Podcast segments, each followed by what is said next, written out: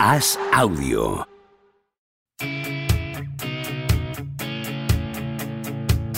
¿Seguirá a Don Propia Puerta batiendo récords goleadores? ¿Creció Camavinga como Sidorf junto a un vecino brasileño? ¿Es cierto que Rudiger suda cocaína?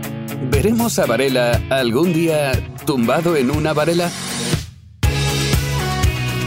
Javier Aznar y Enrique Ballester responden a estas preguntas y analizan cada jornada de Liga y Champions en Los Últimos de la Lista, un podcast original de As Audio.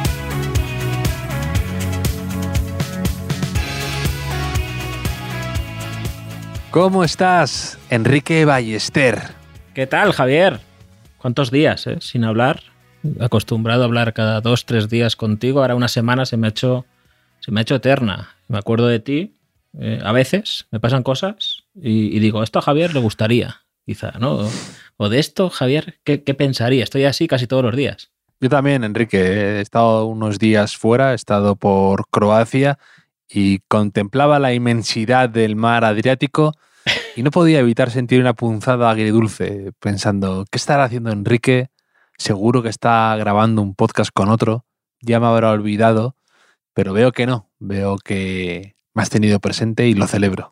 Sí, sí, está- estaba pensando yo también en ti. Quizá estábamos mirando a la luna a la vez, ¿no?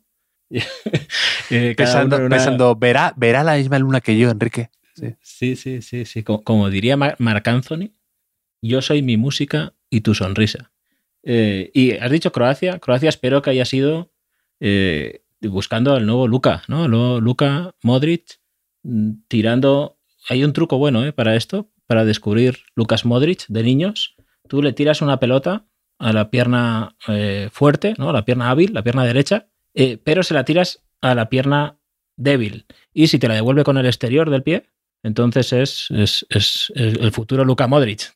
Es la prueba del algodón del futuro Luka Modric. Sí, sí, sí. He estado observando eh, cualquier chico con un balón y con ganas de jugar al fútbol y demás.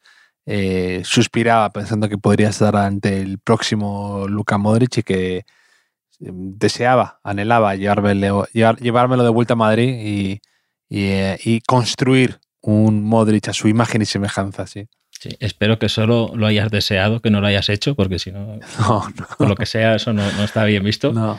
Le, Pero he- le he dado la chapa a todo el mundo con Luka Modric, a todos los croatas que yo creo estaban hartos ya de, de, de mí, de que les contara mi vida sobre Luka Modric y mi, mi, mi opinión.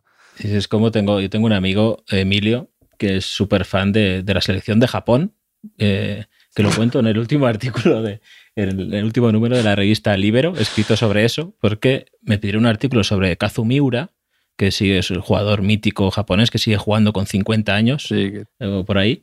Y, mi amigo Emilio se hizo súper fan de Japón porque un verano que estaba aburrido, a él le gustaba eh, eh, mucho dibujar, ¿no?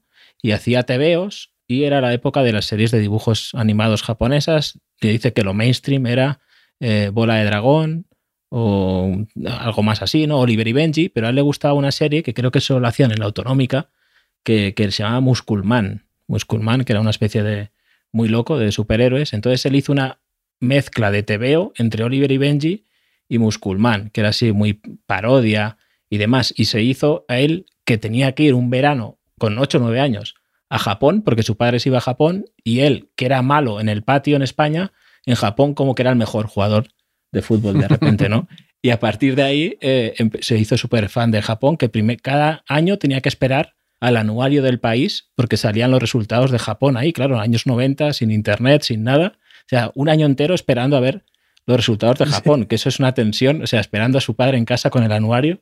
Y, y bueno, y a raíz de ahí, pues sabe mogollón de fútbol japonés y se fue a estudiar a, a- a Francia, hizo amigos japoneses y como tú con los croatas, con Luka Modric, ¿no? Él contaba a los japoneses cosas del fútbol japonés que los japoneses no sabían. ¿no? O sea, como decían, este Sí, tío, sí. De, de dónde sale, ¿no? Y, y bueno, me- poco, ¿eh? suelte, su- suélteme el brazo, señor. Sí, sí, sí, decía, eh, pues que Japón se quedó sin el Mundial del, del 94 en el último minuto, ¿no? Eso se llama la tragedia de Doha o algo así, decía. Claro, y los otros, eh, o sea, les contaba cosas que no, eh, que los conflictos del seleccionador con Kazumiura, un montón de cosas, ¿no? Y de hecho, se va en octubre a Japón a buscar una camiseta de Kazu Miura que jugó un año en el equipo de Kioto y Kioto era la ciudad donde él hacía su TVO de niño, Emilio, y se ve que es muy difícil encontrar esa camiseta que está descatalogada, que se ve que en Japón, por no sé si es por algo cultural o por qué, hay lo retro, o sea, la moda retro esta no se lleva mucho, y entonces si alguien nos escucha y puede ayudar a mi amigo Emilio, alguien de Japón nos escucha, no lo sé, eh, a conseguir esa camiseta, pues eh, ayudará a un enfermo, claramente, ¿no? Un enfermo. Pues yo tenía, yo, yo tenía en mi cuarto en Santander que me regalaron los dueños de, la, de una tienda de deportes en Santander que se llamaba Canadá Sport y que yo era tan friki que les daba la brasa con cualquier tipo de merchandising que tuvieran y demás, me regalaron una especie de cartón, eh, cartón, o sea, una especie de cuadro muy bonito del anuncio aquel famoso de, de Cantona, el de los monstruos, el del que se sube el cuello y dice Ogwa y, y mata al malo, ¿no? De un varonazo. Em, que salían Kluivert, Ronaldo, Figo y demás. Entonces, Maldini. Y entonces yo tenía ese cartel y salía Miura. Además, era una versión que era no estaba en otros países y en otros sitios y a mí no sé por qué tenía a Miura y nadie sabía quién era, entonces tampoco teníamos internet y hasta que descubrí que era este Miura tardé bastante, así que a lo mejor tu amigo estaría dispuesto a pagar una millonada por aquel cartel que no sé dónde está. eh, claro, eh, esa última frase pues eh, dificulta que, que, mi amigo te no, pague mucho, por ese mucho, bastante, mucho, ¿no? mucho. Pero, pero sí. Y, y, estaba pensando también, mi amigo, yo hasta que no tuve este encargo de artículo para Libero, nunca le pregunté, oye, Emilio, ¿a ti por qué te gusta eh, Japón? O sea, era, lo veía normal. O sea, eh, ¿te acuerdas que te hablé de los mundiales de Subutio que jugábamos, que yo me cogía a España para convocarme a mí mismo y, y tiraba todas las faltas, los penaltis? Pero claro, eh, mi amigo cogía Japón, pero había otros que estábamos peor, como, como yo. O sea, mi amigo Pablo se, se afilió en el instituto al Partido Comunista de los Pueblos de España. Entonces se cogía Cuba, se cogía Cuba y convocaba a, a Elian, Eliancito, el niño balsero, ¿te acuerdas? A Eliancito hacía un cómic, hacían otro cómic, hacían muchos cómics, mis amigos. Hacía cómic que era El osito bolchevique. O sea, estábamos todos tan mal que lo de Emilio nos parecía normal, ¿no? O sea, el hasta... osito bolchevique, madre mía. sí, sí, sí. eh, pagaría por. Eso sí que pagaría, ¿no? No por tu cartel de, del anuncio de, de Cantonás, pero por ver ahora un, un cómic del osito bolchevique. Y claro, nos parecía normal. Eh, Nuestro amigo Emilio que tuviera esa fiebre por Japón, hasta hace poco yo no me di cuenta que eso no era, no, no era muy normal. Le podría haber ayudado antes, quizá. Pero, sí, sí. pero ahora es tarde. Y me, como me acuerdo de Emilio, me he acordado de ti, como te digo, Javier, todos los días. O sea, la gente me envía noticias sobre orcas, sobre orcas, que, que parece que ya Occidente está despertando respecto al problema eh, que tenemos con las orcas que tú, que tú señalaste con, con acierto eh, la gente me envía noticias de orcas y me acuerdo de ti. O sea, la gente me envía imágenes de bodas o fiestas con chavales levantando sillas, como David Álava, que esto, esto va a pasar mucho ahora también en las fiestas patronales, ¿no? que se lleva mucho la silla de plástico, a lo mejor hay, hay como una cena ahí en la plaza del pueblo, no sé qué, esto me lo veo venir. Este verano me acuerdo de ti. Estoy, he venido al pueblo, ¿vale? He venido al pueblo a desconectar unos días y, y no he desconectado mucho, pero veo a lo mejor una máquina trabajando el campo y digo, ¿esto será un aparvador? Un aparvador, eso que decía, eso, eso, que decía Javier, que nunca entendí muy bien lo que era, o sea, el Rudiger de las máquinas, ¿no? De, de, campo, eso que corta el trigo, no lo sé. El otro día mi hijo puso eh, vídeos en YouTube de animales jugando a fútbol, que es algo que recomiendo muchísimo, o sea, monos, mo monetes, regateando, peces, arañas, eh, chutando eh, un gato, un porterazo, gato tipo Paco Bullo, tipo Paco Bullo, pero llegando más alto. Eh, vídeos de animales jugando a fútbol. Lo recomiendo. Yo estaba viéndolos y pensando, ¿esto cómo le gustaría a Javier si estuviera aquí ahora sí, con, conmigo? sí. Pero, pero no, estabas en Croacia viendo la luna. Totalmente, totalmente. Mira, me cruzo, eh, me cruzo a uno por la calle el otro día. Venía de frente con una pizza, con, dentro de una caja de pizzas, y llevaba la camiseta del Madrid, el chaval, ¿vale? Edad pibarda. Y nos cruzamos y cuando él avanzó unos metros, me giré, obviamente, para ver si llevaba el dorsal, si llevaba nombre en la camiseta y efectivamente, llevaba el dorsal y el nombre de Eden Hazard. una pizza, Eden Hazard. O sea, inmediatamente pensé, ojalá estuviera aquí Javier, diríamos, jaja, qué gracioso, pero no estabas, Javier, no estabas. Pero hablando de camisetas y de vacaciones, ¿sabes qué es algo que hago yo desde que soy pequeño y no lo puedo remediar cada vez que voy a un país extranjero? Me dedico a contar las camisetas que veo del Real Madrid y del Barça y voy teniendo un marcador en mi cabeza durante todos los días que estoy fuera, ¿no? Entonces voy contando como 6-4 va ganando el Madrid y, y, llega un momento además ya en el que si veo que el Barça va, va ganando, es tal mi, mi idiotez que miro de reojo a uno del Barça y, hago, hago, como que no le he visto. Me miento a mí mismo en mi juego inventado que solo conozco yo.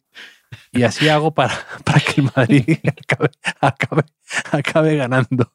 Le miro así de reojo y digo, no he, visto, no he visto nada, no he visto nada. Sí, que adelante, Javier. Sí, sí. si no estás más de tres segundos viéndolo, no cuenta. O sea, no sube al no, no lo he visto. No lo he visto, no lo he visto. Digo, digo, digo, que era de Leibar. ¿Y, cómo ha ido en Croacia? ¿Ha, habido un nuevo título para el Madrid o qué? Ha ganado, ha ganado el Madrid en Croacia porque Croacia es un país serio, eh, es un país de orden. No, y luego aparte, claro, el, este de Modric mm, marca mucho, ¿no? marca muchas diferencias. Supongo que si te vas a Argentina, ciertas zonas, pues será por el tema de Messi, será mucho más eh, fácil que haya más de, del Barça. Pero aquí en Croacia dominaba el Madrid con holgura, la verdad. antes de Modric, Davor Zucker también, que allí es, es, idolazo, ¿no? Y, sí, más que ha habido. Y Robert Jarni, que pasó un poco más rápido, pero. Prosinecki, compartido Prosinecki con, el, con Croacia, con el Barça, que también tuvo Rakitic, por ejemplo. Pero, sí, sí, sí. Pero sí, sí. pero esto de. Eh, no sé si es el tipo de título que como madridista ahora quieres ganar. Yo es que estaba hablando con un amigo del Madrid el otro día, con Víctor, y, me dice, qué bien estoy ahora. Eh, no, dice, no quiero que pase el verano, porque lo vamos a estropear. O sea, yo estoy perfecto así. Cuando apetece fútbol, pongo Real Madrid Televisión, como tú, y, ve, la final, la final de la Champions que ha ganado, dice, se, en el móvil se ponen las remontadas, ¿no? Todos los, montajes de las remontadas, los goles de la liga. Dice, ¿para qué más? ¿para qué vamos a volver? Lo vamos solo tenemos cosas que perder cuando, cuando empiece la liga otra vez. Sí, sí, sí, entiendo claramente el pensamiento de tu amigo Víctor y tiene mucha parte de sentido. Sobre todo además cuando has hecho un doblete, ¿no? Que a veces ganas la Champions, pero en la liga no has estado tan bien, o viceversa, que en la liga la has ganado, pero en la Champions te has dado un batacazo, ¿no? Eh, entonces, siempre tienes esa especie de pulsión, de revancha, de, de, la espina clavada. Pero en esa temporada del Madrid, que ha estado bastante bien con ganando la Liga y la Champions, evidentemente hay una sensación de, bueno, de, de, estar con el estómago ligeramente lleno. También es verdad que el madridista siempre está un poco obsesionado con lo siguiente, ¿no? Con, bueno, muy bien, quiero ya otra vez eh, torneo, competición, quiero volver a intentar ganarlo. Hay esa especie de, de, bucle infinito que es parte, yo creo, de la explicación por la que el Madrid ha ganado títulos últimamente, que es esa, esa exigencia de la que hablaba precisamente Modric hace poco en una, entrevista que salía eh, traducida en el AS que dio que decía eso, decía, es que en Madrid ganas y al día siguiente ya estás, o en el mismo vestuario decía él, ya estabas hablando de lo que está por llegar, de lo siguiente, de lo que venga. lo que venga. Y yo tengo ya ganas de, ver fútbol, de ver pretemporada. A mí la pretemporada me sigue gustando, aunque ya se haya pervertido un poco con partidos importantes teóricamente, ¿no? Enfrentamientos entre equipos eh, grandes en ciudades en Estados Unidos y demás pero me sigue divirtiendo ver los torneos, ver los nuevos jugadores, ver las nuevas camisetas. Eh, me, divierte, me gusta. hay un Madrid-Barça, me parece, ¿no? En, Estados Unidos. Yo, era más de pretemporada, de jugar contra un equipo regional, regional de Suiza, 0-14. Sí, sí, ocho, goles de Morales, ¿no? O, de. o del que subiera del filial y ya te emocionabas, ¿no? Un poco ahí con, con, el que fuera, eh, que, que sí, que sí. Pero mira, ¿sabes? Me acordé también de ti con, ahora que hablas de lo siguiente, uno de los siguientes del Madrid va a ser Antonio Rudiger, que no vamos a hacer más chistes de momento eh, con él hasta que sepamos que Javier está en un lugar seguro en, en, Madrid. Eh, y le puse un vídeo de, de, Rudiger, porque le gusta ver vídeos de Rudiger, y yo se lo pongo un poco como deberes, ¿no? Como que Teos defensa, tiene que aprender. Y le puse uno de skills y no sé qué, y había mucho baile, porque muy bailongo Rudiger. Y, ¿sabes qué me dijo Teo cuando acabó el, el vídeo? Me dijo, su novia debe de estar muy contenta. Su, novia debe de estar muy contenta con, estas cosas que hace Rudiger. Y, seguramente me acordé de ti. Dije, ¿qué, le diría Javier cuando yo no sé qué decirle a, mi hijo? Y me acordé también de ti eh, ayer, porque Artur Galocha, eh, un magnífico ilustrador, y no, y no, porque haya hecho las cubiertas de, mis libros, eh, que lo es, puso en Instagram que Z Tangana era, es el nuevo Melendi, o el Melendi de esta década, o algo así. Y yo le escribí, dije, no, no, es Melendi con wifi, ¿no? Y me acordé un homenaje a, eso que comentas a veces de que Nacho es, Chendo con wifi. Que, que, hoy se nos ha ocurrido otra, ¿no? Que, que, Ricoberta Bandini es Rosa de España, Rosa López, con, con wifi también. Como la versión Eh, la versión actualizada de clásicos que, funcionan de siempre, ¿no? Rosalías, Lola Flores con wifi, quizá. Puede, puede ser, te lo compro. Te lo compro. Y, pero la de Z en gana en Melendi con el Melendi de la nueva década es. Es de. Es un trago eso, ¿eh? no lo había pensado en esa, con esa perspectiva, pero es verdad que. Es verdad que Melendi luego tuvo una deriva ahí un poco hasta cómica, ¿no? Eh, pero Melendi empezó muy fuerte con aquel Sin Noticias de Holanda. Sí, y, se, ha, reinventado ahora, ¿eh? Ah, se ha reinventado un poco. se, ha reinventado 100 veces, más que Madonna, Melendi. Melendi. Melendi está un poco hasta sospechoso, que digo, parece que estás evitando a la policía cada, Pero... cada seis meses con un cambio de pelo, con un cambio de. te lo alisas, te lo rizas, te pones un pelucón como si fueras Felaini, luego no sé, muy turbio. Ahora tengo entendido que está muy formal, ¿no? En plan, eh, padre de familia, ¿no? Eh, ya. que con pelo corto, bien, ¿no? O sea, eh, estuvo el otro día en un festival por ahí, lo vi. Pero, y está un poco como Pau Gasol, el Pau Gasol noblote, o sea, el Pau Gasol que, he visto antes de entrar aquí a hablar contigo, el Twitter de, de Pau Gasol y ya había felicitado a la sección de waterpolo, que, que habría ganado el Mundial 10 segundos antes. Ya había felicitado a Carlos Sainz, que ha ganado su, primera carrera en el Mundial de Fórmula 1.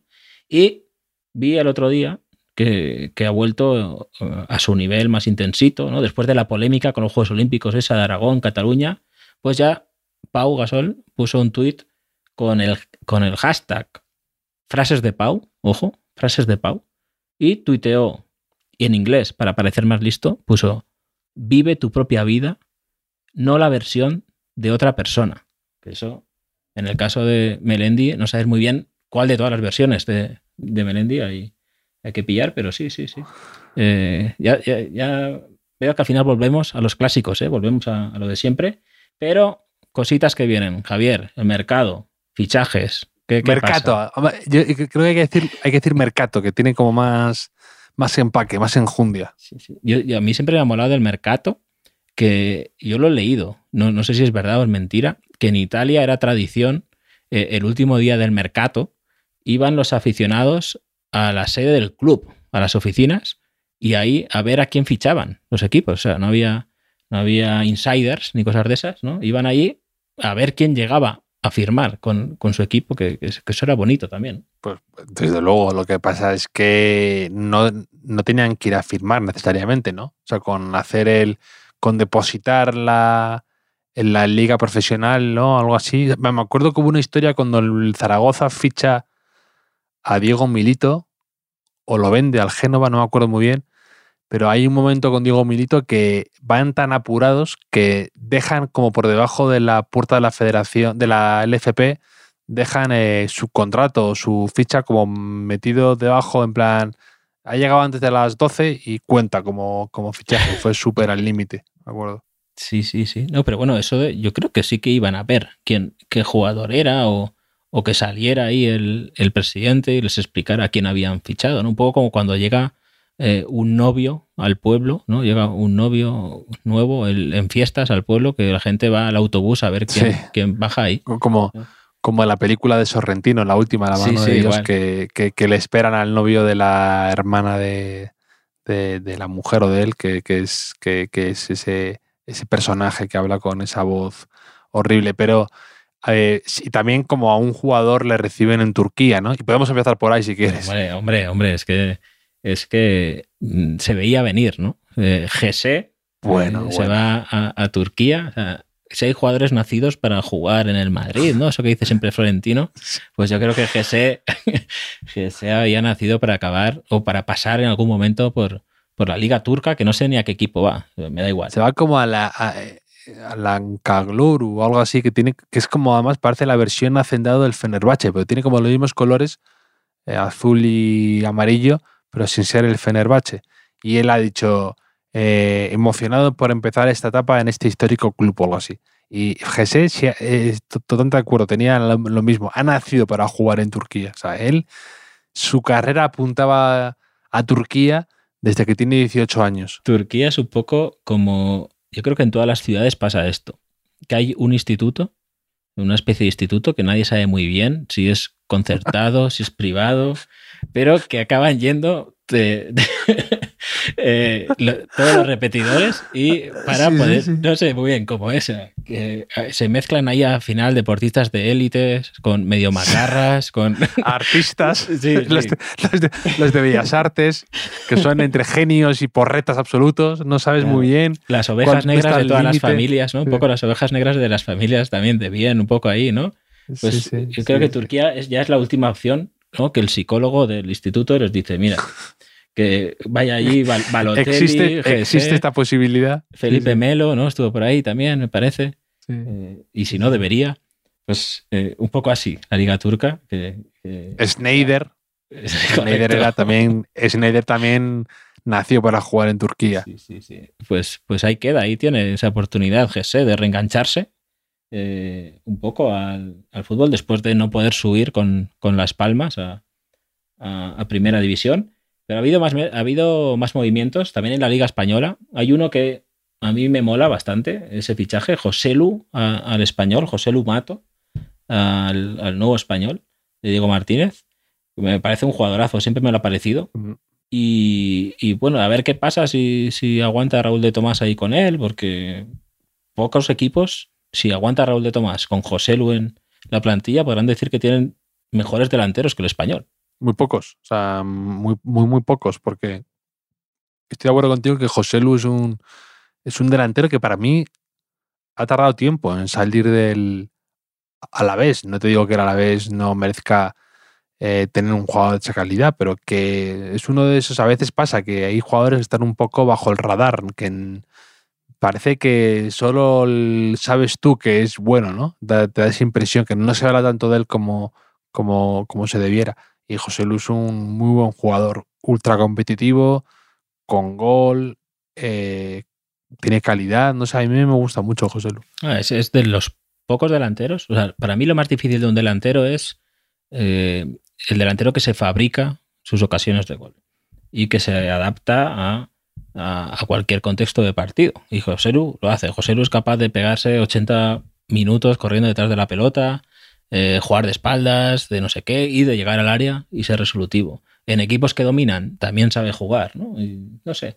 eh, me parece uno de los fichajes del, del verano de momento en la Liga Española, que también ha habido otro movimiento mm, de un jugador tipo yo, muy yo, Bryce Méndez, zurdito, con clase, un poco frío, eh, soy yo, soy yo, eh, mm, que lo ha fichado la Real Sociedad, una, inversión importante, y ya se queda un poco sin excusas Bryce Méndez, porque si en la Real no funciona este tipo de jugador, tal y como está jugando la Real en las últimas temporadas, ya es culpa del jugador. O sea, no es culpa ni del entrenador, ni del entorno, ni nada. O sea, que tiene ahí Bryce Méndez un buen sitio para crecer. Sí, Bryce Méndez, internacional, jugador bastante con buen pie y además típico jugador que yo creo que la Real Sociedad está apostando mucho por ese perfil, ¿no? De jugadores que quizá apuntaban mucho y se quedaron un poco antes por el camino. Te estoy hablando de Miquel Merino, de Januyas, de, de ese tipo de perfil que les ha ido muy bien a la Real Sociedad, de Canales también, aunque eh, no destacara tanto en el Real como luego en el Betis, pero apuesta mucho por ese perfil y yo creo que le podría irle muy bien. Sí, además eh, para crear superioridad por dentro, no perder el balón, eh, para amasar mucho volumen de juego, ¿no? Y luego ya abrir con, con laterales. Yo creo que eso es que un jugador que, que va a caer como un guante en, la Real Sociedad, aunque como, como siempre decimos, don fútbol, ¿no? Cuando, cuando todo parece que, que, encaja, al final no encaja de alguna manera. Esperemos que no. Y, y, no sé si me quieres contar algo más. Ha habido un poco de infrafútbol. Eh, el mítico Fabiano, ¿recuerdas a Fabiano? Que alguna vez sí. hemos hablado de él en, el Compostela, y Juan aquel Compostela con Pasí, con, con, con Ogen, etcétera, pues mmm, va a entrenar al Compostela. En, en segunda federación. El, el, pobre Fabiano no sale del, del, del, Compostela, está metido mucho en esa, en esa dinámica. Es, es el, el, verdadero multiusos de, de San Lázaro, es, es el, propio, sí, sí, el, propio, Fabiano, que a ver si le va bien, seguiremos al, al, Compostela, que creo que es una refundación del Compostela, no, no estoy muy seguro, ¿eh? igual estoy metiendo la pata, pero, yeah. pero, pero, sí, sí, el Compost es un mítico de... Yo creo que el, Compost, el Compostela cuánto le debe al gol de Ronaldo, aquel eh, del anuncio de Nike, ¿eh? Sí, sí, sí. Y, y, y, Fabiano también jugó en el Celta de Vigo, también creo, ¿no? También jugó... Antes, también jugó en el Celta, estoy casi, estoy casi convencido, sí, sí. Lo voy a... Mira, jugó en el Celta, en el, compo... en el Compost y en el Racing de Ferrol. Pues no, no sale de, de, del triángulo, ¿eh? El triángulo gallego. No, no, no. Eh, él llegó allí, a lo mejor llegó de Brasil, ¿no? Y dijo, aquí estoy bien, ¿para qué? ¿Para qué? Sí, sí. Como Mauro Silva también. Sí. Como Mauro Silva. Diez venga, vengo, vengo, de ganar campeón de, vengo de ser campeón del mundo. Eh, más de una década en el Deportivo de La Coruña, fenomenal. Aquí sí. no me mueve nadie, vivo muy bien aquí. Sí, sí, él dice, me voy a ir ahora al Albacete. Aquí, y, si, y si no, no, me gusta, luego. ¿Para qué, ¿Para qué inventar? No, no estaba lo de Turquía entonces, entonces, pues, pues Fabiano. Y, es que yo, yo, yo creo que, de verdad, ¿eh? para mí a veces se da, se da menos eso, o al menos me entero menos de lo que diría a priori. Que, eh, o sea, que, que yo creo que a veces, si yo fuera futbolista y ya hubiera ganado suficiente dinero, me hacer una oferta de un equipo así un poco de una ciudad que no me convence y no voy. O sea, me refiero, eso, vives, eh, eres de, juegas en el Deportivo de La Coruña, vives en, en La Coruña, que o sea, mm, te tiene que venir alguien con mucha pasta para que te puedas mover, ¿no? Sí. De, bueno, si, a, a, no ser, si a no ser que, más o menos bien. A no ser que te llame el Racing de Santander, entonces, eh, entonces sí que, que aceptas rápido, ¿no? Pero sí, es verdad, no. es verdad. Pero yo creo que los futbolistas, eso se habla más a lo mejor en la NBA, ¿no? En los mercados pequeños, mercados grandes, en el tipo de ciudad. Sí. Eh, pero sí. creo que los futbolistas no lo suelen tener muy, muy en cuenta eso. Piensan más en corto plazo, no, me parece. Sí, sí, sí, sí, totalmente. E incluso mm, lo que tú dices de. O sea, yo creo que sí marca muchísimo la diferencia, evidentemente, Champions o no Champions. O sea, eso, mm. eso marca mucho el de voy a competir en la Copa Europa o, o no. Entonces, eh, si te llega una oferta de cualquier equipo europeo, pues la aceptas casi de inmediato, ¿no? eh, sobre todo hoy en día. Pero no sé, que yo creo que a veces prima, no sé, a mí, por ejemplo, eres Cristiano Ronaldo, ahora, por ejemplo, Cristiano que ha dicho que se quiere ir del Manchester United, ¿no? Después de un año. Dices, o sea, ¿no? Otra mudanza, ¿no? Qué follón, qué rollo, otro tipo de, otro entrenador más que ha tenido siete entrenadores en los últimos tres años, ha tenido a, a Allegri, a Sarri, a Pirlo, de vuelta a Allegri, aunque fuera poco, a, a a Ten Hag, a, bueno, a Ten Hag tampoco, al, otro, al Ragnick. O sea, me refiero, qué, qué, agotamiento, ¿no? Tener ya a estas alturas de tu carrera ocho, ocho cuerpos técnicos diferentes, eh, varios sistemas, varias eh, rutinas cambiadas, alguien como Cristiano, ¿no? Dices, quédate, ¿no? Es verdad que Cristiano querrá seguir jugando a la Champions, que es lo que comentábamos. Y no sé, no sé, no sé dónde se irá y no sé quién ¿qué equipo está dispuesto a lo mejor a fichar a Cristiano eh, con, todo lo que con todo lo que supone en el ecosistema del equipo, ¿no? Sí, es condicionar el proyecto prácticamente a Cristiano Ronaldo, a no ser que él asuma que quizá tiene que cambiar de, rol dentro de un equipo, dentro de, una escala salarial, de un vestuario. Pero claro, en el caso de Cristiano, lo de la ciudad, lo de la ciudad quizás sí que te empuja a, cambiar, ¿no? Eh, porque Manchester, digamos que no, no lo hacía más bonita del mundo. No, no es la ciudad más interesante o más fascinante. Bueno, no, no digo que no sea interesante, sino que no es la ciudad con la que uno sueña irse de vacaciones o retirarse, ¿no? Pero, pero no sé qué hará. A lo mejor vuelve al Sporting de Lisboa o, a, ver qué, a ver qué hace. Pero, pero sí que luego tiene importancia. Mira, por ejemplo, Lukaku, que Lukaku acaba de volver al Inter de Milán después de una temporada, eh, podemos tildar de fracaso en el Chelsea.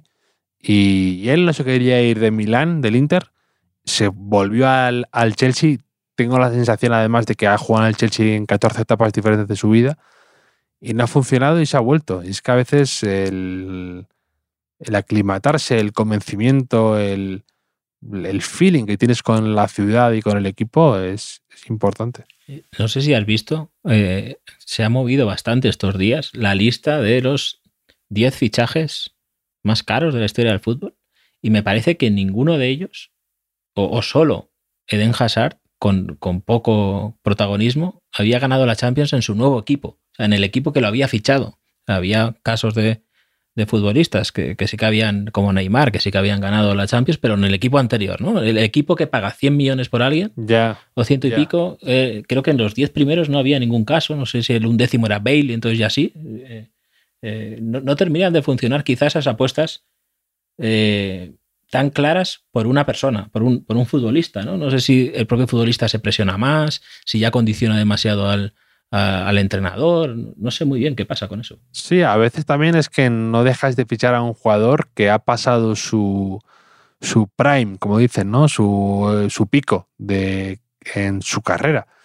Y a veces, pues, es, así. Te quiero decir que puedes fichar a por ejemplo, el, Madrid fichando a Kaká o el Madrid fichando a Sart, aunque haya ganado entre comillas la Copa Europa con el Madrid. No, digo entre comillas la ha ganado, pero que con un con, el, con una participación que no se esperaba de él. Em, y a veces se, da mucho, ¿no? Pues eh, Cristiano también yéndose a la Juve, aunque bueno, estuvo ahí ahí. No sé, es, es muy complicado. Tiene, eh, también tiene parte de gracia, ¿no? Que no sea tan fácil ganar la Copa Europa, que no consista en pagar X millones y que te asegure sí o sí una Champions, ¿no? Y a veces, pues de estos fichajes caros últimamente, algunos tardan en arrancar o en afianzarse. Estoy pensando en Assad, por supuesto, estoy pensando en Joe Félix, estoy pensando en De Jong, que también suena para irse. Sí, sí, o el propio Neymar para el PSG, ¿no? Eh, sí. Eh, Lukaku, que has hablado antes, bastantes más. Pero da la impresión de que hay que ficharlos antes. Hay que, hacer la, inversión grande, porque son inversiones grandes, pero quizá no, esperar, como tú dices, a, que ese futbolista pues ya eh, haya demostrado su, su, tope, su nivel máximo, que haya ganado ya cosas, ¿no? Ya tenga el balón de oro. Quizá hay que. bueno, quizá le salió bien ahí a, a Florentino en la primera etapa, ¿no? Con, sí, con, de, hecho, de, hecho, dicen que el Madrid cambió la. O sea, el Madrid y, y, Haas, que es un poco también el cerebro detrás de todo esto, dicen que cambió la filosofía, porque al, principio era muy de eso, de fichar jugadores contrastados, jugadores que fueran certezas absolutas, eh, Zidane o Figo, y eh, al principio salió bien y no querían fichar tantos jóvenes que eran más incógnita y poco a poco eh, han ido yéndose al, otro lado, ¿no? al otro extremo casi, que es también un poco por la situación del mercado, que no puedes competir con ciertos clubes, pero también porque les ha ido dando muy buen resultado, pues fichar a, a Modric, que quizá no era tan no era tan, tan, tan, tan joven, pero sí que le pides al principio de su carrera y construyes una carrera en torno a él, ¿no? O, con Marcelo, o con Barán, o con Casemiro, pues han dado muy buen rendimiento y además generan esa especie de adhesión inquebrantable al equipo, que es lo que sucede ahora, por ejemplo, con Vinicius. Entonces, cuando pones los, 40 millones o 45 millones de Vinicius en perspectiva, o los 40 o 30 millones que pagaron por Modric o por otro jugador parecido, pues de repente ya te, cambia un poco la perspectiva, ¿no? Y hablando de todo esto, yo te quería sacar un tema que es eh, también siguiendo un poco, leyendo temas de Mbappé y del Madrid y demás, y de fichajes, me sigue llamando la atención que haya mucho madridista que no comprenda la decisión de Mbappé, que de verdad no la comprende, no le entra en la cabeza que Mbappé haya decidido quedarse. Y me sorprende porque estamos hablando de un chico de, 23 años jugando en el equipo de su ciudad, en su casa, eh, con sus amigos y demás. Y creo que te lo dije una vez, ¿no? Es, que es un poco como. La operación era como sacar a Raúl del Real Madrid a los 23 años. Eh, y además, hasta cierto parecido, ¿no? Mbappé con ese pasado eh, rápido por el Mónaco, incluso Raúl por el Atlético Madrid, ¿no? Y, y, y, es, muy, es muy complicado sacar a un jugador de su hábitat en el que él puede ser héroe, en el que puede ser eh, recordado para siempre como el que le devuelve un gran título a su club. Y me he puesto a pensar en jugadores eh, en, situaciones similares, ¿no? De equipos que hayan logrado sacar pronto, muy pronto, como esa edad que te digo de los 23 años, a un jugador de un equipo de un nivel similar, eh, de un nivel muy parecido, y que le hayan podido sacar de ahí y que la operación haya sido exitosa. Y me salen muy, muy pocos jugadores. No sé si tú tienes alguno en la cabeza. Yo te digo, por ejemplo, Cross, ¿no? Que Cross es un poco ese perfil de un jugador que el Madrid estuvo lo suficientemente hábil o rápido para eh, aprovechar una situación de enquistamiento, de no renovación de Cross, cuando era el jugador más prometedor del equipo, de los más prometedores, como dice el vídeo ese de Casillas, y es nacional, ¿no? pues no apostaron por él o no le convencieron. Y ha sido un fichaje para el Madrid exitosísimo. Y no hay muchos más casos que logran sacar de ese hábitat a su jugador y lo injertan en otro equipo con éxito. ¿A ti se te ocurre alguno? Pues no, primero decir que lo comparas con Raúl y es más difícil que sacar a Raúl porque Raúl con 23 años ya había ganado dos Champions. Se podía decir que ya, digamos, que ya tenía, decir, bueno, ya ha ganado aquí, tuvo que buscar un reto nuevo. O sea, Mbappé tiene un reto muy claro y muy concreto que hacer en el, PSG. Y esto que dices, a mí se me ocurre, no sé si vale. Ronaldo cuando va del Barça al Inter, la primera vez, después de aquella temporada fabulosa en el, en el 97, puede ser, ¿no? Que luego salieran no del todo bien, como podría haber salido por la lesión de, de rodilla que tiene, pero bueno, eh, eh, no son muchos. Como, como comentas, suele ser más habitual este fichaje a partir de los 27 años, ¿no? 27, 28 años, como hacer el último gran movimiento. Y, mira, he encontrado la lista esta que estábamos comentando, que encabeza Neymar. Los dos primeros son del PSG y no han logrado la Champions. Neymar eh, desde el Barça y Mbappé desde el Mónaco. Pero luego hay dos del Barça, que son Dembélé y Coutinho. O sea, esto es tremendo. Dembélé y Coutinho, que tampoco eh, han logrado la Champions. Son los, dos, son los dos fichajes post-Neymar, ¿no? con el dinero de, que ingresaron de la venta de, Neymar. Uno 2017 y otro 2018. Después ya, a, día, a, día, de hoy ninguno está en el Barça. Uno de los dos. Y el sexto es otro del Barça, que es Grisman, que tampoco eh, sale como esperaba, ¿no? El quinto es Joao Félix, del Atlético de Madrid al Benfica, que tampoco ha ganado la Champions en el Atlético de Madrid. Grealish, del Manchester City, tampoco. El octavo ya es Hazard, que como hemos dicho, pues la ha ganado, pero no ha sido determinante. Y después llega Lukaku, que tampoco, cuando lo ficha el Chelsea.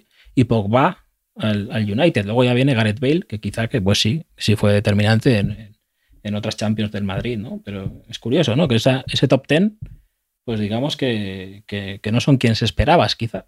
No, no, eh, desde luego, son sonados, en algunos casos, eh, sonados batacazos. Pogba, por ejemplo. Y Maguire, decimos esto, ya ni te cuento. el bueno de Harry. Eh, no, no, sé qué va a hacer Pogba, por ejemplo. No volverá a la Juve, creo, pero no, no, no, no tengo muy claro siempre tiene el, Su futuro inmediato. el comodín Turquía, siempre está ahí, ¿eh? Para, Sí, para sí, sí, sí. No. Tampoco, tampoco le descartaría un futuro próximo en Turquía al bueno de Paul. Hombre, ojalá. Realmente tú eres turco y, y eres hincha de un club medio turco o medio alto y a lo largo de tu vida, en 30, 40 años, a lo mejor has visto jugar a, a futbolistas fascinantes ¿eh?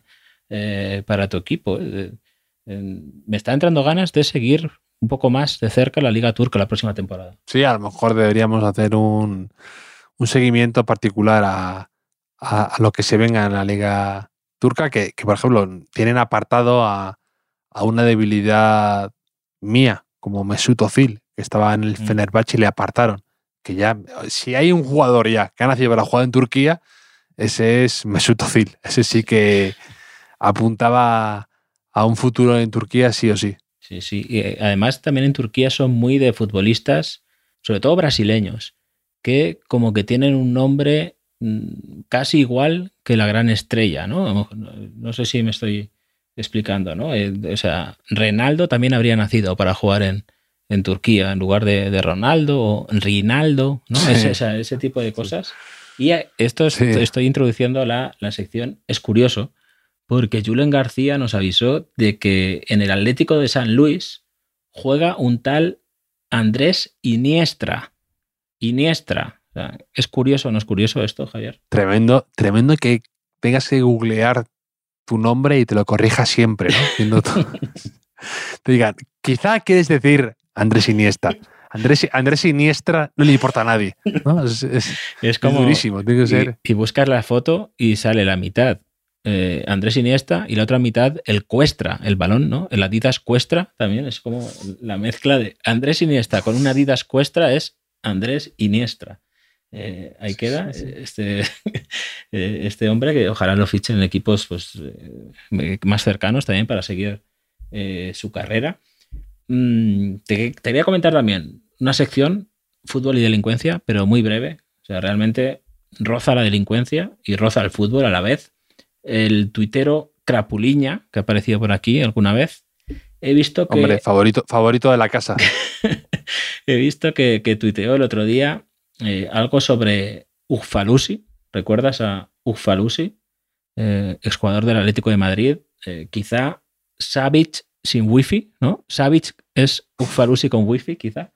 Eh, pues Crapuliña tuiteó Uf, es que eso es muy difícil, ¿eh? Ugfalusi in the sky with diamonds. ¿Lo has pillado? Ugfalusi Sí, in the sky with diamonds. Casi al nivel de que esa cobardía de, de mi amor por ella, pero ahí lo dejo, delincuencia, delincuencia eh, verbal, en este caso, de Crapuliña. Sí, Y- pero eso está a punto de ponerte. Cuando te ponen contenido que te puede que puede ser dañino y te lo censura las redes sociales, ¿sabes? Como te dicen, no puedes. No sa- pulsa si estás seguro de querer ver esto. Sí, sí, sí. Eh, Contenido delicado, ¿no? Delicado es delicado. Delicado, contenido delicado. Y una cosa que te quería comentar ya la semana pasada, es que claro, ahora como tenemos menos podcasts, se me van quedando temas por ahí y alguno, alguno interesante, como un artículo que escribió David Álvarez, que es otro clásico de este podcast también, en, en El País, No- Nos gusta mucho David Álvarez, Sí. periodista del país, sí. porque, Muy a- bueno. porque a menudo él usa mucho datos y cosas de estas, y a menudo cosas que decimos así un poco que imaginamos, él o lo confirma, ¿no? Después con, con datos o... Es, es, Con la ciencia. es Enrique Ballester con wifi, ¿no? David Álvarez. Eh, pues eh, hizo un artículo sobre los tiradores de faltas, porque hablamos aquí alguna vez de qué pasa con los con que hay menos goles de faltas y hablábamos de qué pasa que los tiradores eh, son peores, que la pelota, que se entrena más, que el hombre que, que tumban, ¿no? El, el- el punto de la I que dijiste un día, ¿no? En el acento de algo. Eh, El que tumban Sí. en el césped, ¿no? Eso es el jaque mate de las faltas. Pues no. O sea, David Álvarez mm, demostró con datos que lo que pasa es que se hacen menos faltas en la frontal, que el porcentaje de los grandes lanzadores de acierto es más o menos similar, pero ocurre que pues, ahora se defiende mejor o se tiene más cuidado o que los árbitros eh, necesitan algo más para pitar faltas en esas zonas del campo, entonces hay menos oportunidades para los lanzadores. No sé si tenemos que pedir perdón a los lanzadores por poner en, cuestión su valía. Pues es, me, me, lógica. Yo pensaba que era más bien una, pues la sofisticación de los porteros, ¿no? Que es verdad que tú ves, tú ves a los porteros de hace años y los ves ahora y ves que hay una mejora sustancial, ¿no? En Sí. condiciones o en En la alimentación. capacidades también. atléticas, ¿no? Sí, todo, no sé, como que les ves más formados, más mm, atléticos en, en- en definitiva. Aparte de eh, que que ahora juegan mucho mejor con los pies, pero me me da esa impresión, no sé si es un efecto, ese efecto que siempre tiendes a ver a los jugadores de antaño un poco menos en forma, ¿no? Pero también es verdad que es que va, que, es inevitable eso, ¿no? Que como que las nuevas generaciones, muchas de ellas van eh, cogiendo lo, lo bueno del anterior y, perfeccionándolo, mejorándolo, ¿no? Entonces, a lo mejor en faltas, pues ya llegan donde otros no llegaban o no eran capaces, ¿no? O, también incluso hay, más hay, hay más capacidad para, para ver, analizar por dónde tiran las faltas los jugadores eh, rivales y demás. No sé. Sí, sí. Pero también ha podido pasar que por fin eh, todos esos entrenadores que, que durante décadas, eh, eso pasaba en todos los equipos, ¿no? Cuando recibía un rival el balón, siempre iba el defensa encimar y decían, sin falta, sin falta, ¿no? O sea, eh, pues, Sí, pues sí. todos los entrenadores, todos, todos los compañeros que decíamos sin falta a esos defensas, pues eh, por fin eh, está empezando a dar sus frutos, ese sin, sin falta, ¿no? Yo también escribí un artículo de eso, de que siempre en todos los equipos también había uno que hacía falta y no lo podía evitar, ¿no? Que todo el mundo le decía sin falta, sin falta, y al final se encogía de hombros y decía, pues no doy para más, ¿no? Que la vida sería más fácil si consiguiéramos no hacer lo que sabemos que no hay que hacer, ¿no? Pues parece que los defensas ya se está haciendo esa selección natural y los defensas que hacían falta, cuando les dicen sin falta, pues fuera,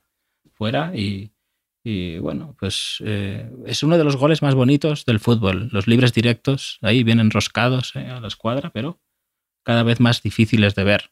Sí. ¿Quién, quién dirías que ha sido el tirador de falta más impresionante que has visto? Mm, hombre, no sé si por la edad, pero lo de Roberto Carlos fue una, una explosión. O sea, r- todos intentando pegarle ahí como él le pegaba, recuerdo, en, en el parque, o sea, ahí con los tres dedos, con el exterior, ¿no? Ahí. Eh, no sé si luego era tan efectivo como parecía, yo creo que sí. Pero ya, ya solo faltaba. Mira, por cierto, en Libero leí que explicaba el, el gol, la, la bomba esa que contra Francia. La, en el, la bomba inteligente. en el Mundialito de Clubes y creo que cometía un error, porque decía, el balón era este que se movía mucho, eh, un etrusco. Sí.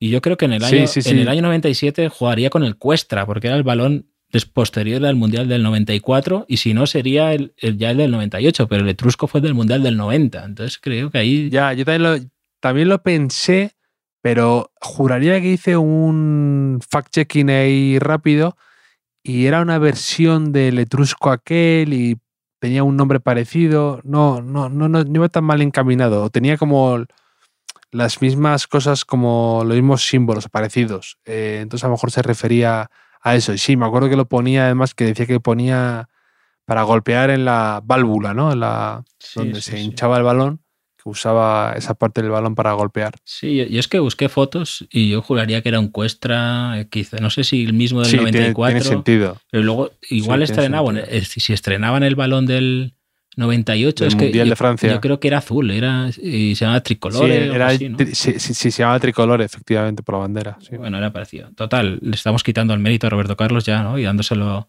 al balón, pero es que Y, era, llamando, y, llamándole, y llamándole mentiroso, además. pero era el más espectacular. Pero yo era más de golpeo con el interior. O sea, con el interior así, con, con, con rosquita, eh, zurdito. Casi, casi sin carrerilla. eso. El Tito Pompey. Me gustaba mucho cómo chutaba, cómo golpeaba la Sí. pelota el Tito Pompey del Oviedo. Lo hemos hablado alguna vez, me parece. Y, y ese tipo de, no sé, David Beckham. Antes Kuman, también recuerdo Kuman como eh, era espectacular, la pelota parada, ¿no? El, el golpeo que tenía. Y los penaltis de, de Ronald Kuman tiraba con una potencia que decías, no hace falta tirar tan fuerte un penalti, ¿no? O sea, Es increíble. Tú ves los, el registro goleador de Kuman y es increíble. Que Kuman, siendo defensa, tiene una, unas estadísticas impresionantes, te, te- voy a decir. Kuman en, en el Barça jugó, eh, te digo exactamente las cifras para que veas que no me lo invento. En el Barça jugó 192 partidos y marcó 67 goles en la liga. Sí, sí, no, claro, es que O sea, parece- entre, entre faltas, parece- penaltis y luego que de media distancia eh, chutaba mucho, ¿no? Y se incorporaba ahí. a- Tiene temporadas con 16 goles. Es que, y en esa época, además, que era pues que no, no había tantos. eh, no había tantos goles, ¿no? Que había pichichis, había pichichis con 25 goles, me acuerdo, en temporadas. Pues Sí, entonces, sí. No, Butragueño eh, fue con es 18, me parece. Me parece que Butragueño Bueno, fue pues compartido sí. un año con, con 18. Que, que no tenga mejor media goleadora que bastantes delanteros de, de, de Sí, sí, la sí. liga y, de- y del Barça, ¿no? Pero, pero sí, ¿tú tenías algún lanzador fetiche, aparte de, lo que, de los que hemos comentado? bueno, aparte, bueno, evidentemente, de lo más impresionante que he visto es Messi, ¿no? Claro. Mm. Eh, pero sí que, por ejemplo, me encantaba cómo tiraba unas faltas. Eh, Asunsao, por supuesto. O sea, tengo un recuerdo de, verle de verdad como que te impresionaba. O Juninho Pernambucano con el Lyon, que me gustaban mucho esas faltas que parecían inofensivas desde la posición en la que estaban, pero que jugaba con el bote y daba un montón de miedo. Esas faltas a mí me gustan, como el jugar a- al fallo del portero. Es- Esas las y eso hacía un niño pernambucano lo, lo hacía mucho. eh, Julen Guerrero, una época, ¿eh? que sacaba mucho esas faltas que iban como al segundo palo, a ver si así Sí. enroscaditas, si remataba a alguien, si no remataba a alguien. Eh, pero creo que esta conversación la hemos tenido, ¿eh? porque te iba a decir eh, Stankovic, el, el- el del Mallorca, Stankovic también, Pantic. Sí. Y no sé, sí, sí, Sí. pero bueno, mm, no sé. Eh, otra pregunta te voy a hacer. ¿Tú has ido alguna vez a eh, algún bar, algún bar, barra, terraza de verano que tenga todos los helados del cartel? O sea, tienen, tienen el cartel con 30 helados y luego unas cruces. La gran mentira esa, ¿eh? Sí, o sea, tienen, o sea, que no sabes, además ponen cruces, ¿no? Y no sabes si las cruces son los que tienen o, o los que no tienen, ¿no? Y tienes que, que- que entablar conversación ahí y luego encima eliges uno de los que supuestamente tienen y no lo tienen tampoco, aunque tengan la cruz. Nunca, nunca. Eh, eh, porque, primero, ¿por qué hacen tantos helados en el cartel si luego mm, todos los sitios tienen los mismos 7, 8 helados? O sea, yo, yo prohibiría tanto helado, 5 helados. Con 5 helados es suficiente. O sea, estoy, esto lo estoy estudiando con mi hijo este verano. Eh, por ejemplo, si el portero del Valencia, recuerdas, Mamardasvili, se apañaba con 5 palabras en castellano, pues con 5 helados pasamos el verano, entre todos, haciendo un esfuerzo. Uno, crocante. ¿Qué helados? Mira, mira, esto. eh, crocanti, crocanti para los abuelos, crocanti para los abuelos, frigopié, un corneto, uno de hielo y fantasmicos para mí. O sea, eso- son los cinco helados que yo permitiría en España en el año 2022. Mm, me gusta, me gusta. A mí también me gustaba bastante, era muy fan del Micolápiz, yo, ¿eh? Oh, fantasía. Pero sobre todo eh, era como unir dos mundos. Sea, unir era como que te hacía listo el, el micolápiz un poco, ¿no? Era como, como la, la barbita y El la- helado cultureta. Claro, la- eh, el, el helado indie, ¿no? El, eh, era como la, la barbita y las gafas de pasta de la infancia, ¿no? Un poco el micolápiz era como. mm, Pero claro, los padres siempre están con los helados de tal y cual. Y dicen, hombre, pues es un micolápiz. Es como si estuvieras estudiando, como si estuvieras algo. ¿no? A mí me gustaba también el- el- toda la variante Twister, Twister, Twister Shock. eh, Nada, nada, nada. no, No, no no, no, gusta. no- no me gustaba mucho el Twister. no, El Twister, no, nada, nada, poco fan del Twister. Me gustaba, me gustaba el Colayet y Mm. también me gustaba cualquier variante del sándwich helado. Muy fan del sándwich helado. Sí. Denostado durante mucha parte del tiempo porque yo creo que lo asociaban a algo viejuno o aburrido, pero el sándwich helado ese de galleta, como Sí, un sí, maxi- sí. la parte del maximón que es galleta, esa me, me encantaba, me encanta. Es que hay, hay un artículo de hace cuatro o cinco veranos en, en Verne, en el país, que, que lo escribe, eh, digamos, el creador de todos esos helados de frigo, ¿no? Que, que hablaba, y una de las cosas que hablaba era de la revolución que supuso el, el corte de helado, que no deja de ser el sándwich, que empezaron a venderlo hecho, digamos, porque antiguamente se compraba la barra de helado completa y en las casas, pues con unas galletas cortaban y hacían el sándwich ese, ¿no? Y digamos que empezar a venderlo ahí fue uno de los, de los clics que hizo grande a, a Frigo, que yo era muy, muy de Frigo, ¿eh? El otro día se puso. Frigo era como colecciones este, ¿no? Y el otro era más Panini, ¿no? Sí, Era como dos mundos eh, que te gustaban ambos, pero tenías tus preferencias. Pero otro día, hablando de esto que tú dices del sándwich helado, eh, una típica cuenta de Instagram que comparte recetas se hizo súper viral un vídeo de un chico que compartió una receta que consistía, digo, eh, típica receta por fin para alguien como yo, ¿no? Que consistía en coger una tarrina de estas de Ben Jerry's de un litro de helado y eh, decía, lo cortas en rodajas direct- directamente, ¿eh? o sea, cortar la tarrina en rodajas Pero eh, helado, Entonces- ¿no? Hela- helado.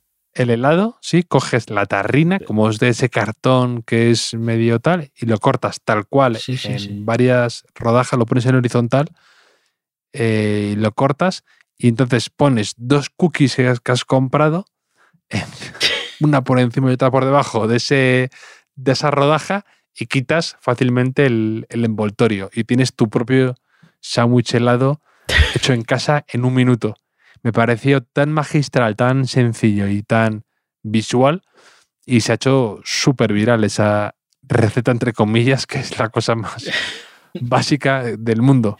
Sí, sí, sí, pues tomo nota. El- el- Ahora también venden en los cornetos y eso, en algunos, en lugar de. Ya son. Es, cookie. Es, es cookie, cookie, de verdad, no, no la típica galleta eh, de más, ¿no? Que, que- que al final, a mí siempre me daba. Los helados que me daban sed, no, no, lo llevaba muy bien eso, porque supuestamente. Ya, te entiendo. ¿Te me entiendes? Vale, pues si me entiendes ya me quedo más tranquilo. No, no, que el, el- el postre ese, que tomarte la sed que te da después un helado es, es considerable y sabe muy bien el vaso de agua después Claro. de, un, de un helado, lo valoras mucho, sí. Pero, pero, y ahora que lo comentas, otro día lo pensaba, precisamente viendo un anuncio de helados, cómo la palabra cookie ya ha pasado por la derecha, ¿no? La, la ha adelantado a galleta. Sí, sí. Y, Antes era impensable que hubiera anuncios de no sé qué con cookies y ahora ya está bastante metida en nuestra vida cotidiana. Es que hay, hay un matiz ahí, ¿eh? que, que, bueno, que ya comentamos, creo, en nuestra clasificación histórica de, de galletas. Eh, pero que yo asocias a otra cosa distinta, las, las cookies a lo mejor, ¿no? Cookies es más... eh, Sí, cookies más, más una chips ahoy en grande. Claro, ¿no? muy bien. bien. Bien definido, correcto. Es una chips ahoy con wifi, ¿no? Quizá eh, las cookies, pero eh, es que en verano, en verano tenemos demasiado tiempo para pensar. También es una teoría que tengo yo. Eh, y para hacer cosas, cosas que, que, no haces el resto del año, o, o, cosas que no has hecho nunca y que piensas de repente. Yo te había bajado a un parking y decía, si apagara el coche, el motor cuesta abajo, eh, podría llegar hasta una plaza de aparcamiento. O sea, ¿tendría control sobre el coche o se bloquearía? Y estuve a punto de probarlo, pero dije, claro, si me choco aquí ahora, ¿cómo se lo explico esto a, a, mi padre? Porque llamaría a mi padre para que me sacara de ahí, ¿no? Y, y estuve a puntísimo de hacerlo. O, por ejemplo, eh, el otro día pasé también junto a una tienda de productos del campo, así gourmet, ¿no? Lo, lo típico, presuntamente gourmet, y había unos, unos jamones colgados muy cerca de la puerta, tentadores, y pensé, ¿por qué nunca he corrido con un jamón debajo del brazo? Es algo que debe ser súper divertido, o sea, correr con, con un jamón de, debajo del brazo. ¿Por qué no existe este deporte de carreras sí. con jamones debajo del brazo? Son esas cosas que son esas cosas que tiene, tienen que estar en tu, ¿no? En lo que llaman tu lista antes de morir, sí, ¿no? Como el... eh, a, hacer una correr con un jamón debajo del brazo es algo que hay que hacer antes de morir. O también eso lo decía mi amigo Eugenio, que me, me hacía mucha gracia, que era la de correr hacia una embajada, hacia la verja de la embajada, gritando, abran paso, soy ciudadano. Sí, eso cuando, cuando ya eres. eso es algo que siempre quería hacer. Cuando eres un abuelo ya que te la suda todo, ¿no? Tipo el de Little Miss Sunshine, ¿no? A lo mejor ya que sabes que te vas a morir pronto, pues yo haría eso. Y, y contratas famosos. O sea, famosos corriendo con jamones debajo del brazo. O abuelos. Tú ya, carreras de abuelos con en batín corriendo con, con jamones debajo del brazo, con, con la, los canales de televisión que hay, que hay un montón, en, en uno solo, en uno solo podrían. podrían... Sí. En, un, en, un, programa de Grand Prix, ¿no? Eh, podría encajar eso. Hablando de, de parkings y de coches, antes has comentado, ¿nunca te ha pasado ese momento en el que estás yendo al parking a por tu coche y de repente hay un señor, esto a una hora rara del, del día, o sea, a lo mejor a las 6 de la mañana o de madrugada, por lo que sea, y aparece un tipo cerca de ti y también para entrar en el parking y le dejas pasar Mm.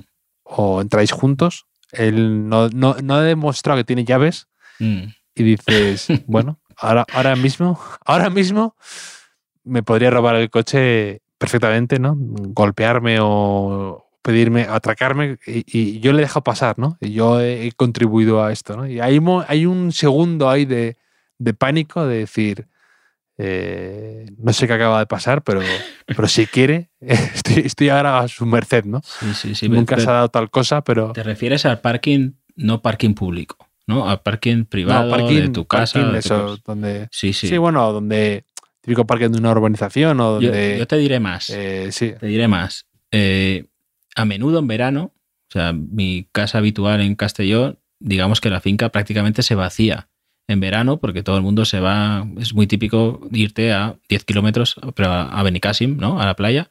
Entonces, igual en... eh, y también hay menos gente que trabaja, etcétera, ¿no? Y en un parking que normalmente igual hay 50 coches, pues igual hay cuatro o así. Y alguna vez, volviendo ya tarde, de madrugada, eh, abres la puerta del parking y mientras se está abriendo, se pone un coche tu- detrás tuyo, se pone un coche detrás tuyo, que ya es casualidad, o sea, ya es casualidad que Sí, no sí. hay nadie, un martes a las 3 de la mañana va a entrar al parking, ¿no? Y no tienes escapatoria, porque tienes el... Entonces, yo alguna vez he bajado la rampa del parking.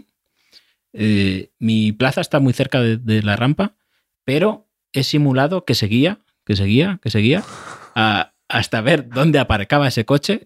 He vuelto, he salido del parking, he salido del parking, he dado una vuelta a la manzana para asegurarme de, y luego he entrado rápidamente a mi pieza, a mi parking, y he ido rápido al ascensor y, he- y he vuelto a casa por, por si acaso. O sea, yo he llegado a hacer eso. Pero.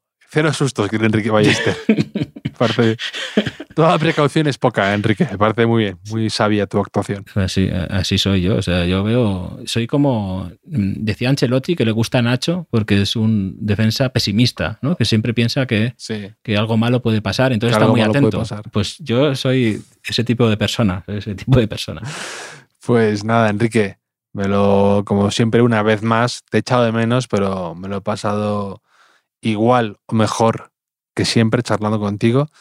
Y, y te emplazo a la semana que viene, ¿te parece? Sí, sí, la semana que viene seguro que, que me acuerdo de ti muchas veces, pero ahora cada vez que, que mire la luna sabré que, que tú estás ahí al otro lado. Un abrazo. Un abrazo.